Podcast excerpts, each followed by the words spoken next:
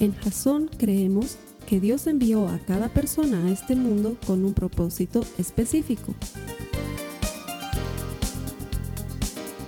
Nuestra misión es ayudarte a que tengas una relación personal con Jesús y a través de ella encuentres ese propósito para tu vida.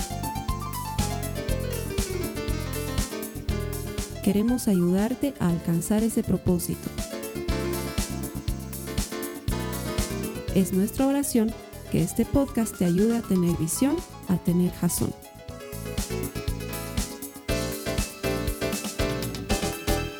Bienvenidos a todos desde todas partes del planeta, cada uno en su casa, en tu living comedor, a lo mejor en tu dormitorio, viendo en la televisión o quién sabe en tu dispositivo móvil, no sé dónde estás conectado, pero esta es la maravillosa oportunidad que nos regala el Señor para demostrar lo que siempre decimos aquí en Jason, que tú no vienes a la iglesia, tú eres la iglesia. Y este es un muy buen momento para demostrarlo, para hacer que sea real y para que funcione. Dios ha permitido estas circunstancias en nuestra vida y es la mejor manera en la que podemos demostrar que nosotros no vamos a la iglesia, nosotros somos la iglesia y hacemos la iglesia donde quiera que estemos. Este es un maravilloso momento para que los jales a tus hijos, para que estés al lado de tu esposa, de tu esposo y compartamos juntos la palabra de Dios. Los que estén listos para comenzar la iglesia, anoten aquí en la sala de chat abajo, ya sea que estés en la plataforma o en Facebook, anota, estoy listo, estoy listo. Hermanos, les estoy diciendo que anoten. El, hecho de que no los esté viendo físicamente no significa que no sepa lo que están haciendo. Tú lo haces real. Pon ahora mismo en la sala de chat, estoy listo, estoy listo. Dile a tu esposo, a tu esposa, estoy listo, estoy listo para la palabra de Dios. También puedes invitar a alguien más. Te doy un par de minutos para que compartas este enlace, para que otras personas se conecten al servicio. Ahora sí que no hay pretextos. Todos están en sus casas, todos pueden venir a la iglesia. Te has bancado esa serie que no te gusta, pero que a tu esposo le gusta. Ahora jalalo a la iglesia. Ese es el momento. Manda el enlace, compartir el link Qué lindo que nos podamos reunir, que cada semana nos animemos mutuamente en la fe. Eso es lo que estamos viviendo en esta época. Y quiero decirte, hoy estamos arrancando una serie nueva. Una serie nueva. Hemos terminado la serie que ha ocurrido hasta la semana pasada que se llamaba Sin Temor. Hoy estamos iniciando una serie que se llama Todo pasa por algo. Es algo que siempre hablamos aquí en Bolivia, es una manera muy habitual de referirnos a las cosas. Siempre decimos, nada es casualidad, nada es coincidencia, todo pasa por algo. Y con eso lo que estamos queriendo decir es que Dios siempre tiene un propósito detrás de todas las cosas, que Él siempre está persiguiendo algo con todo lo que sucede. Y hoy y las siguientes semanas vamos a profundizar en eso. Espero que esta palabra te dé ánimo y te ayude. Todo pasa por algo. Así que dile a alguien más, al que está a tu lado, en serio, díselo, haz que la iglesia sea verdadera, dile, todo pasa por algo, todo pasa por algo, a tu hijo, a tu esposa, a tu esposo, dile, todo pasa por algo, escríbelo ahí en la sala de chat, todo pasa por algo, nos vamos a llenar de esa esperanza que viene de la palabra de Dios, porque una de las cosas más deprimentes que me toca vivir como pastor cuando charlo con la gente es cuando alguien me dice, no entiendo el propósito de todo esto que estoy viviendo. Me acuerdo que una vez charlaba con una hermana eh, llena de lágrimas en sus ojos mientras me decía, ¿es esto lo que Dios quiere para mí? Estaba pasando por un sufrimiento muy grande, por una tristeza muy grande y me decía, ¿cuál es el propósito de tanto dolor? No entiendo cuál es el punto, no le veo el propósito, no sé para qué estoy viviendo esto. Y esta este tipo de circunstancias nos suelen llevar a pensar así. Y quizás esta época por la que estamos pasando, por la que estamos atravesando todos juntos como planeta, te haya llevado en algún momento a sentir que no tiene sentido lo que estamos haciendo. Que los días son tan parecidos el uno al otro que qué más da si ayer comimos o no comimos la misma comida. ¿Qué más da si hago lo que estoy haciendo? ¿Qué más da si sigo intentando? ¿Para qué seguir intentando? Mejor darme por vencido porque realmente lo que estoy viviendo parece no tener propósito. Y mi idea y mi meta en el mensaje de hoy es ayudarte a cambiar tu perspectiva de tal manera que puedas ver las cosas un poco diferentes, que las puedas ver un poco distintas y que te des cuenta, y ese es el título del mensaje de hoy, que hay propósito en tu dolor. Hay propósito en tu dolor, pero para esto necesitamos definir el dolor. Y no sé si los que me están viendo en este momento pueden decir, yo odio el dolor.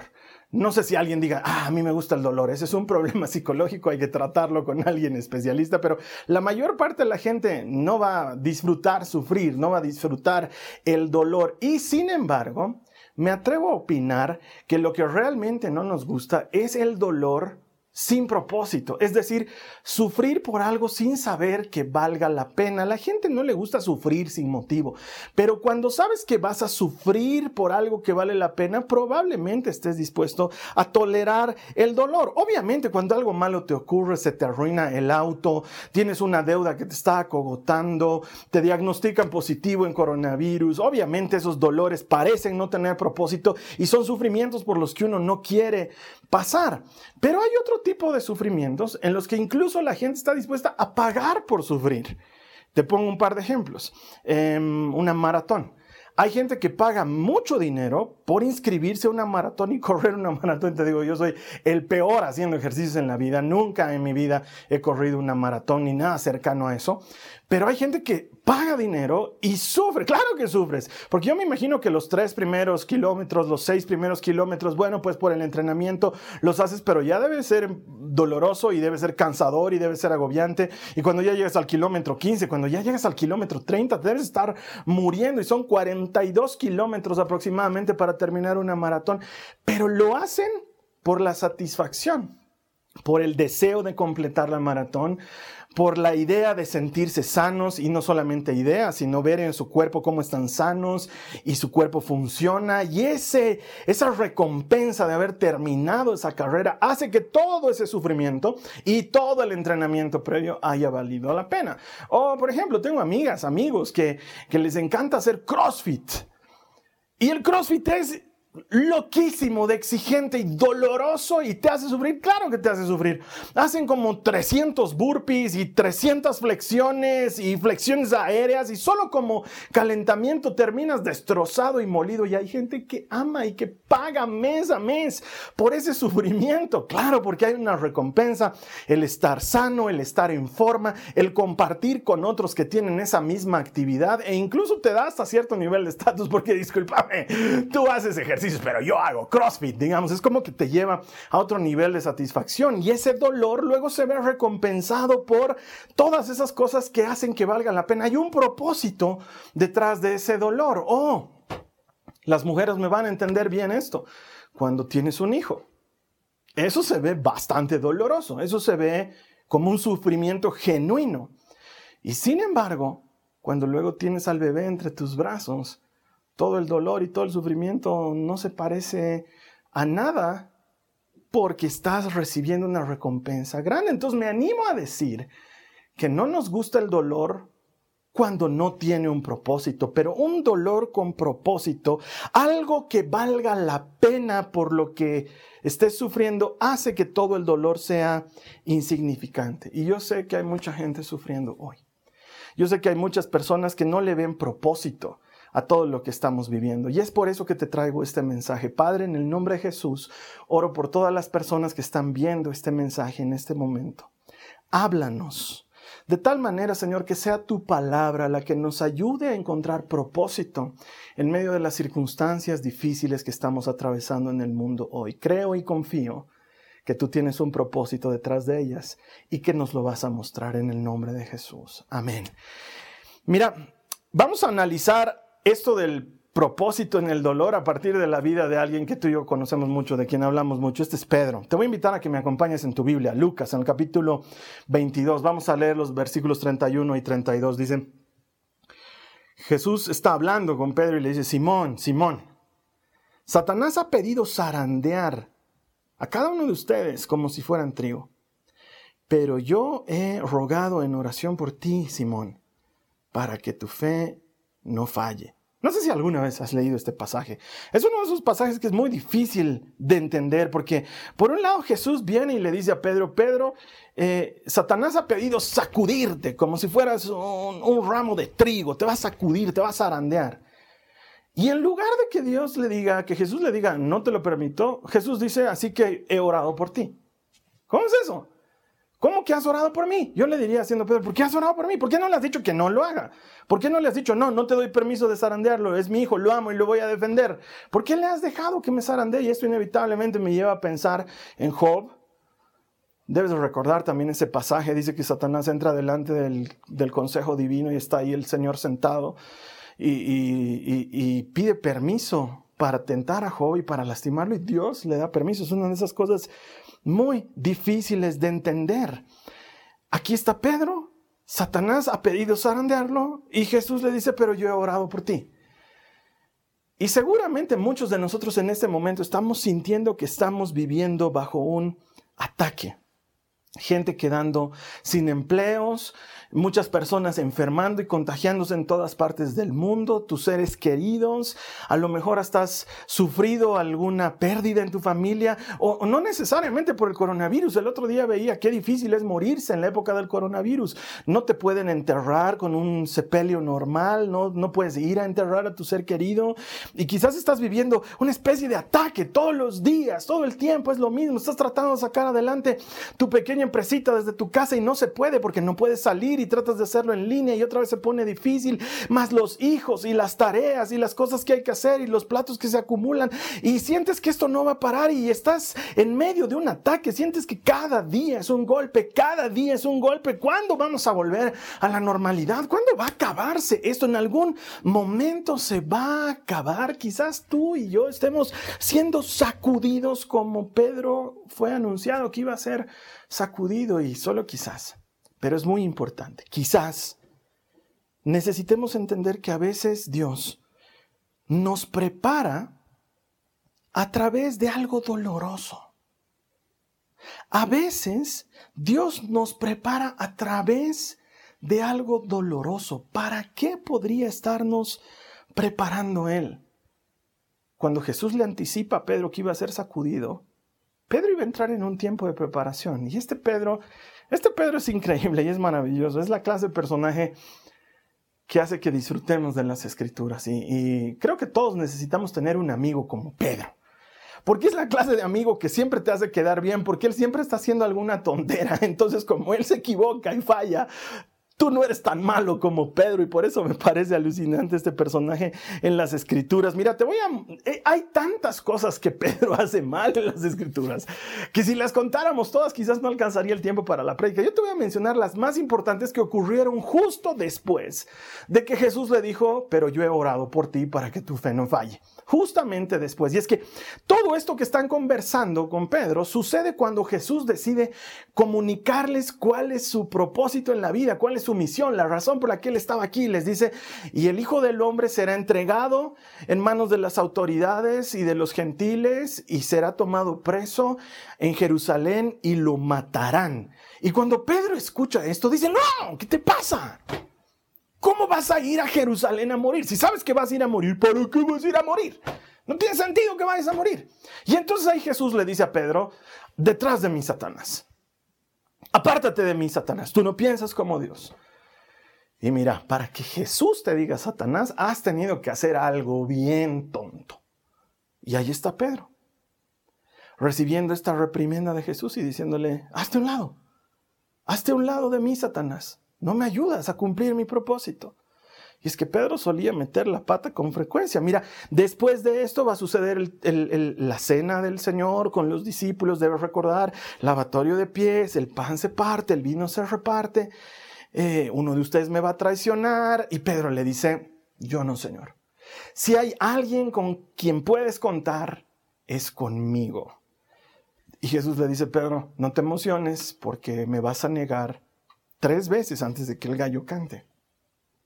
Este Pedro que está tan dispuesto a dar su vida por el Señor, minutos más tarde lo acompaña a orar en Getsemaní. Jesús les dice a sus tres discípulos más cercanos, Pedro, Juan, Santiago, les dice, estoy mal, me siento triste hasta la muerte, ayúdenme, oren por mí, yo voy a ir a orar. Más allá, si ustedes estén orando por mí. Cuando vuelve, los encuentra dormidos. Pedro, el que le está diciendo, contá conmigo, está planchado sobre el piso muerto de sueño.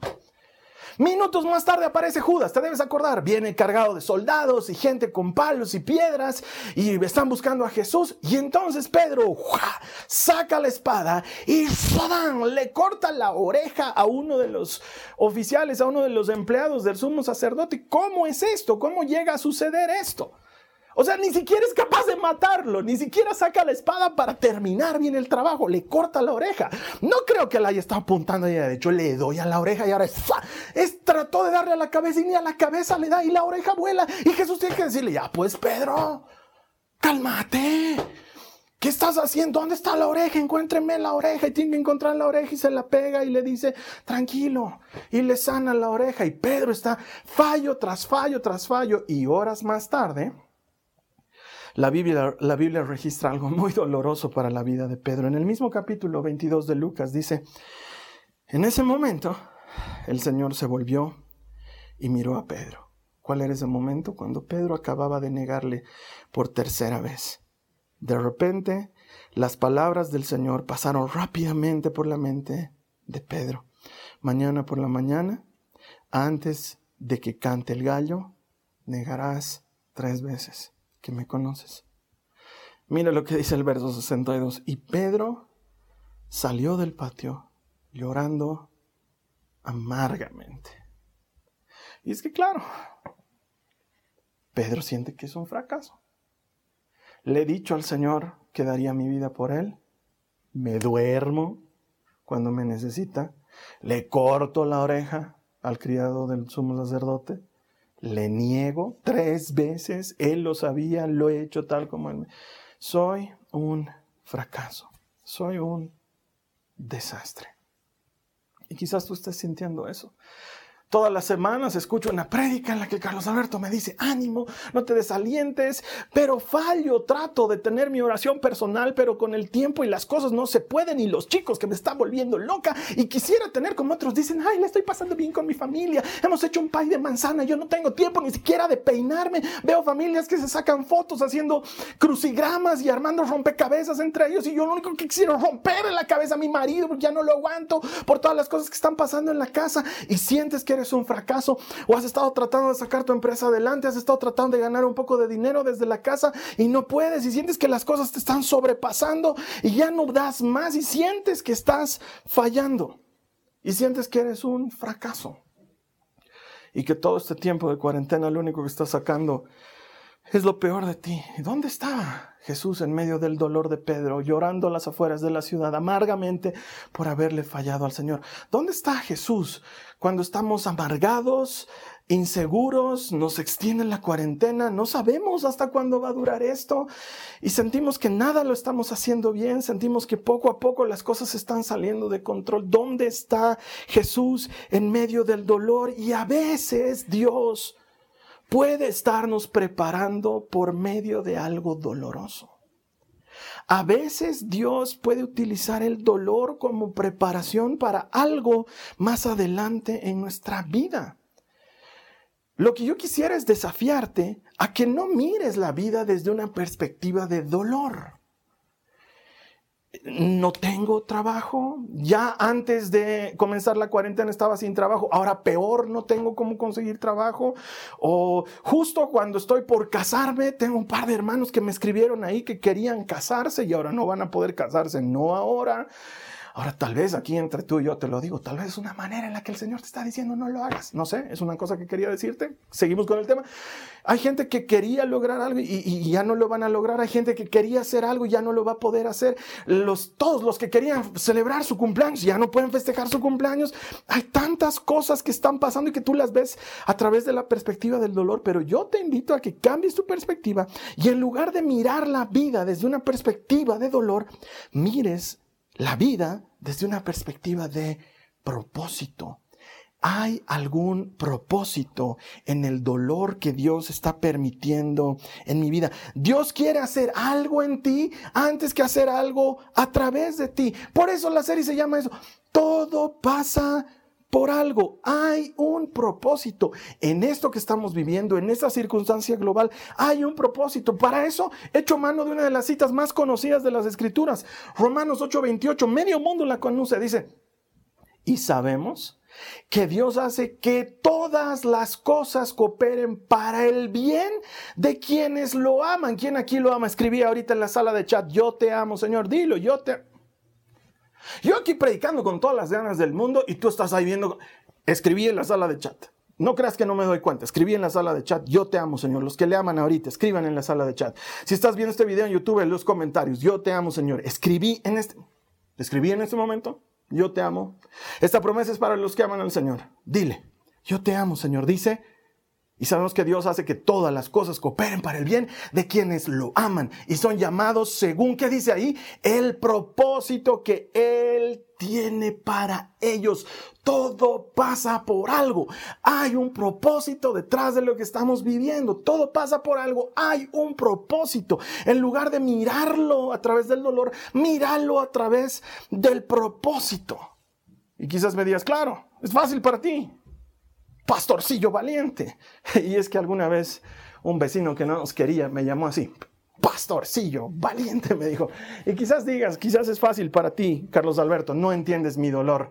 En tu mundo perfecto, que brillas en la oscuridad, no entiendes mi dolor, pero quiero decirte que claro que lo entiendo. Que yo mismo estoy pasando por dolor en esta época. Y que sé que es muy difícil para muchas personas. Pero el dolor es muchas veces la preparación que Dios permite para nuestras vidas, porque tiene un propósito para nosotros más adelante y solo quizás el dolor sea proporcional al propósito y entonces a más dolor el más grande. El propósito muy probablemente, mira, lo he leído en muchas partes, no aparece en la Biblia de forma textual, pero sí podríamos comprenderlo. Hay gente que dice Dios permite las batallas más duras para sus mejores soldados. Y aunque la Biblia no lo dice textualmente, cuando ves a David peleando contra Goliat, cuando ves a la iglesia primitiva enfrentando al monstruo de Roma, te das cuenta que sí, los grandes propósitos a veces involucran grandes dolores y tal vez el dolor que estés viviendo ahora sea proporcional al propósito que Dios tiene para ti. Porque a veces Dios nos prepara a través de algo doloroso. Cito a Santiago, el capítulo 1, los versos 2 al 4, dice, amados hermanos, cuando tengan que enfrentar cualquier tipo de problemas, considérenlo como un tiempo para alegrarse mucho. O sea, es como que Santiago nos estuviera diciendo que cuando estemos sufriendo estemos, ¡Qué bien! Pero en realidad te está diciendo algo más profundo que eso. Mira, dice, porque ustedes saben que siempre que se pone a prueba la fe, la constancia tiene una oportunidad de desarrollarse. Ah, hay un propósito cuando estás sufriendo. Así que dejen que crezca, pues una vez que su constancia se haya desarrollado plenamente, serán perfectos y completos y no les faltará nada. El sufrimiento te está entrenando, el dolor te está entrenando y a veces Dios permite algo doloroso para prepararnos para algo en esta vida, porque todo pasa por algo, no existen las casualidades, todo sucede por algo y Dios tenía un propósito con el sufrimiento en la vida de Pedro. Todo lo que él estaba sufriendo antes de encontrarse con el Cristo resucitado tenía un propósito en su vida. Por eso te vuelvo a leer el pasaje que hemos leído al inicio para que te des cuenta lo que Jesús ya sabía que iba a pasar. Él le dice, Lucas 22, otra vez 31 al 32, dice, Simón, Simón. Satanás ha pedido zarandear a cada uno de ustedes como si fueran trigo, pero yo he rogado en oración por ti, Simón, para que tu fe no falle. Esta es la parte que no terminé de leerte. De modo que cuando te arrepientas y vuelvas a mí, fortalezcas a tus hermanos. Pedro, vas a salir de esto, le dice Jesús. ¿Vas a entrar en esto? Y vas a salir de esto. Yo he orado por ti. Y cuando todo esto termine, tú vas a ser más fuerte, Pedro. Vas a poder ir a animar a tus hermanos. Hazlo. Es mi encargo para ti. Después vas a volver a mí y vas a estar más fuerte. Anima a tus hermanos. Jesús sabía que Pedro iba a fallar, sabía que se iba a dormir, sabía que él lo iba a negar, sabía que él iba a cortar la oreja al criado, a Malco, sabía todo esto, sabía que sería un cobarde, sabía que estaría escondiéndose como, como un ratón asustado, porque sabe que un gato lo persigue, él lo sabía todo, pero ese era el entrenamiento necesario para que Pedro se vuelva fuerte ese era el entrenamiento que hacía falta para que Pedro cobre valor. Porque sabes qué? Pedro tenía una invitación VIP que nadie más había recibido. En su invitación decía, usted es el predicador principal de una fiesta que llamamos Pentecostés.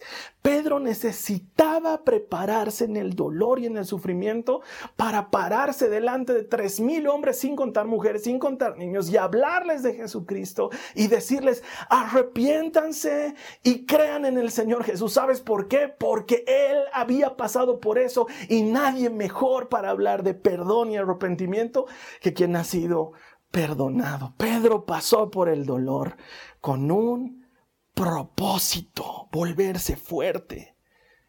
Y yo estoy seguro que hay un propósito detrás del dolor que estamos viviendo. Yo te voy a contar mi dolor. Te voy a contar lo que me está pasando. Tú debes recordar que en prédicas anteriores, y si vienes regularmente a la iglesia, lo has debido escuchar mucho, porque habla mucho de eso. A finales del 2018 y casi todo el 2019 he estado muy enfermo de muchas cosas. Y para mí, finales de 2018 y el 2019 han sido años muy difíciles. Entonces yo le tenía mucha esperanza y le tenía mucha fe al 2020. Y, he hecho todo lo mejor de mí para sanarme y para estar listo para el 2020. Y de paso, eso ha coincidido con una época en la que la iglesia Jasón tuvo que trasladarse de donde estaba los últimos 10 años y moverse a un lugar nuevo. Un lugar que yo escuché que el Señor me dijo, este es el lugar, aquí los haré crecer. Y por diversas razones, nuestro país, Bolivia, estuvo convulsionada la última mitad del 2019. No pudimos comenzar a construir lo que habíamos comenzado, o pensado, perdón, construir. Entonces yo estaba seguro que el 2020 ese era el momento de construir. Dios me había dicho, este es el lugar. Esto, esto se lo darás a la gente, aquí vamos a crecer. Y pasa esto. Y entonces digo, ¿y para qué fue todo? ¿Realmente te escuché, Señor? ¿Me hablaste? ¿Querías hacer crecer la iglesia? ¿Querías que construyamos? ¿Y, para qué estoy sano ahora? Ya estaba sano. Mira, el, año pasado hasta elegido con cuidado qué cosas hacer y qué no hacer, dónde trabajar y dónde no trabajar, porque no me sentía bien físicamente. Pero este año estaba listo para comerme el mundo y hasta el momento no he podido trabajar porque no hay trabajo. Y me pregunto, ¿para qué pasé por todo ese dolor? Yo pensé que me estaba entrenando para algo más grande y ¡pum! Viene algo más difícil todavía. En Jasón, en la nueva iglesia, es bonita, pero estamos incómodos. Y yo oraba y le decía, Señor, por favor, no puede ponerse más incómodo que esto. Y ¡pum! Estamos más incómodos que antes. Ahora ya ni estamos en el lugar. Ahora yo tengo que predicar solo delante de una cámara y tú ni siquiera escribes lo que yo te pido que escribas en la sala de chant. A principio de año habíamos estado orando mi esposa y yo para saber en qué íbamos a trabajar en la iglesia este año. Y él nos mostró un modelo de trabajo que habíamos utilizado años antes. Se lo presentamos a la iglesia. Consiste en armar grupos pequeños en todas partes y ahora ni siquiera podemos reunirnos. No puedo hacer los grupos pequeños. ¿Me habló Dios? ¿Nos equivocamos? Ya, puede ser que a mí no, no me habló, pero a mi esposa también ella escuchó mal. Y entonces siento que soy un fracaso.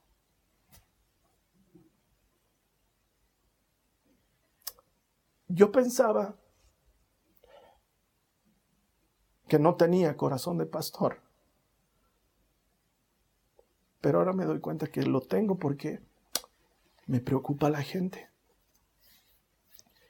Cada semana hacemos actividades virtuales y yo estoy mirando quiénes se han conectado y quiénes no se han conectado porque tengo esa sensación de que la puerta del redil está abierta y los lobos pueden entrar y las ovejas pueden salirse. Sé que el Señor es el pastor, pero me preocupa tu vida. Porque hay hermanos que están bien y, me dicen, estamos bien en la casa, pero sé que hay hermanos que se están dando cabeza con cabeza, han quedado encerrados con su pareja y no se llevan bien y no sé cómo ayudarles. Sé que hay hermanos que están sufriendo por sus hijos. Las veo a mis hijas sufrir el encierro y, me preocupo y, luego veo que no se conectan a muchas actividades los fulanos o los sutanos y me pregunto, ¿estarán bien? Y los llamo y trato de averiguar y me quiebra. Y a esto añadirle esto último, la gente habla conmigo y quieren explicaciones, quieren saber qué pienso de este tiempo. ¿Es una conspiración, Carlos Alberto? ¿Realmente Bill Gates es el anticristo? ¿Será la segunda venida del Señor? Este es el fin y te tengo que decir, no lo sé. No lo sé. Ser pastor no me da superpoderes. No brillo en la oscuridad y hay preguntas para las que no tengo respuesta. Y si te soy honesto, no le veo el propósito a todo lo que estamos pasando. Pero estoy eligiendo creer. Le digo, Señor, dame ojos de fe para mirar estas circunstancias y este dolor a través de los lentes del propósito y entender más adelante qué quieres. Porque si hay algo que he aprendido en casi 30 años de ser cristiano, porque tengo casi 30 años de ser cristiano. Este año cumplo 29, en un par de días cumplo 29 años de conocer a Jesús. Si hay algo que he aprendido, es que la vida con Jesús no es en ninguna manera una fotografía es más bien una película, una colección de fotogramas, que si tú tomas uno de esos fotogramas, una fotografía y la ves, puede ser muy decepcionante y puede ser muy triste porque si la ves sola no tiene sentido, pero necesitas ver la película completa en un periodo de, no sé, pues ver tu vida en un periodo de dos, tres, cinco años y entonces ahí dices, ah, ahora entiendo por qué pasó esto, porque me preparó para esto, porque a veces Dios nos está preparando por medio de algo doloroso. A veces Él permite un sufrimiento para algo más en nuestra vida y solo cuando lo ves en el tiempo te das cuenta. Y yo entiendo que estés frustrado o que estés sintiendo que has perdido todo y quizás mi sufrimiento y mi dolor no es nada comparado con el dolor que otras personas están sintiendo y no le ves propósito, pero yo te invito a que hagas lo que yo mismo estoy haciendo. Ponte los ojos de fe porque quizás esto que estás viviendo es tan grande porque así de grande es lo que Dios tiene más adelante. Yo te desafío a que ahora busques el propósito de Dios en lo que está sucediendo en tu casa. Dios te ha entregado un tiempo para estar más compenetrada, compenetrado con tus hijos, con tu esposa. Tal vez están encerrados ahí adentro, no precisamente para mi amorcito, sino para de una vez limar las asperezas y enfrentar los problemas difíciles y reconocer que necesitamos ayuda y resolver nuestras diferencias. O tal vez estás ahí para compenetrarte más de tus hijos y saber más de su vida y recuperar esa relación que el tiempo y la vida te han quitado. Tal vez ese es el propósito. O tal vez para muchos esta es una ventana de oportunidad. Y a partir de esta dificultad vas a encontrar cómo hacer negocios nuevos que nadie conoce o ministerios nuevos y maneras distintas de ayudar y bendecir a la gente por medio de algún llamado que Dios tenga para tu vida. O quizás el encierro sirva para que no teniendo dónde más ir, caigas a los pies de Cristo. Y encerrada, encerrado en tu habitación le digas, me rindo a ti, me entrego a ti. Porque a veces Dios nos prepara a través de algo doloroso. Pero puedo asegurarte que hay propósito en tu dolor. Todo pasa por algo. Dios no desperdicia el dolor ni el sufrimiento de nadie. No lo desperdicia. Entonces, elige, como yo elijo, creer que todo pasa por algo. Que Dios tiene un propósito detrás de todas las cosas, que no hay casualidad, que Él tiene un propósito y creo con la fibra más íntima de mi ser que Dios va a terminar mostrando su fidelidad y su amor en tiempos del COVID-19. Lo va a hacer. Todo pasa por algo. Dios tiene un propósito.